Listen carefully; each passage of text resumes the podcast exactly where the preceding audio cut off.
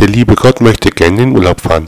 Damit auf der Erde das Leben weitergeht, holt er Petrus zu sich und sagt ihm, Petrus, du musst mich während meines Urlaubs an der Menschenmaschine vertreten.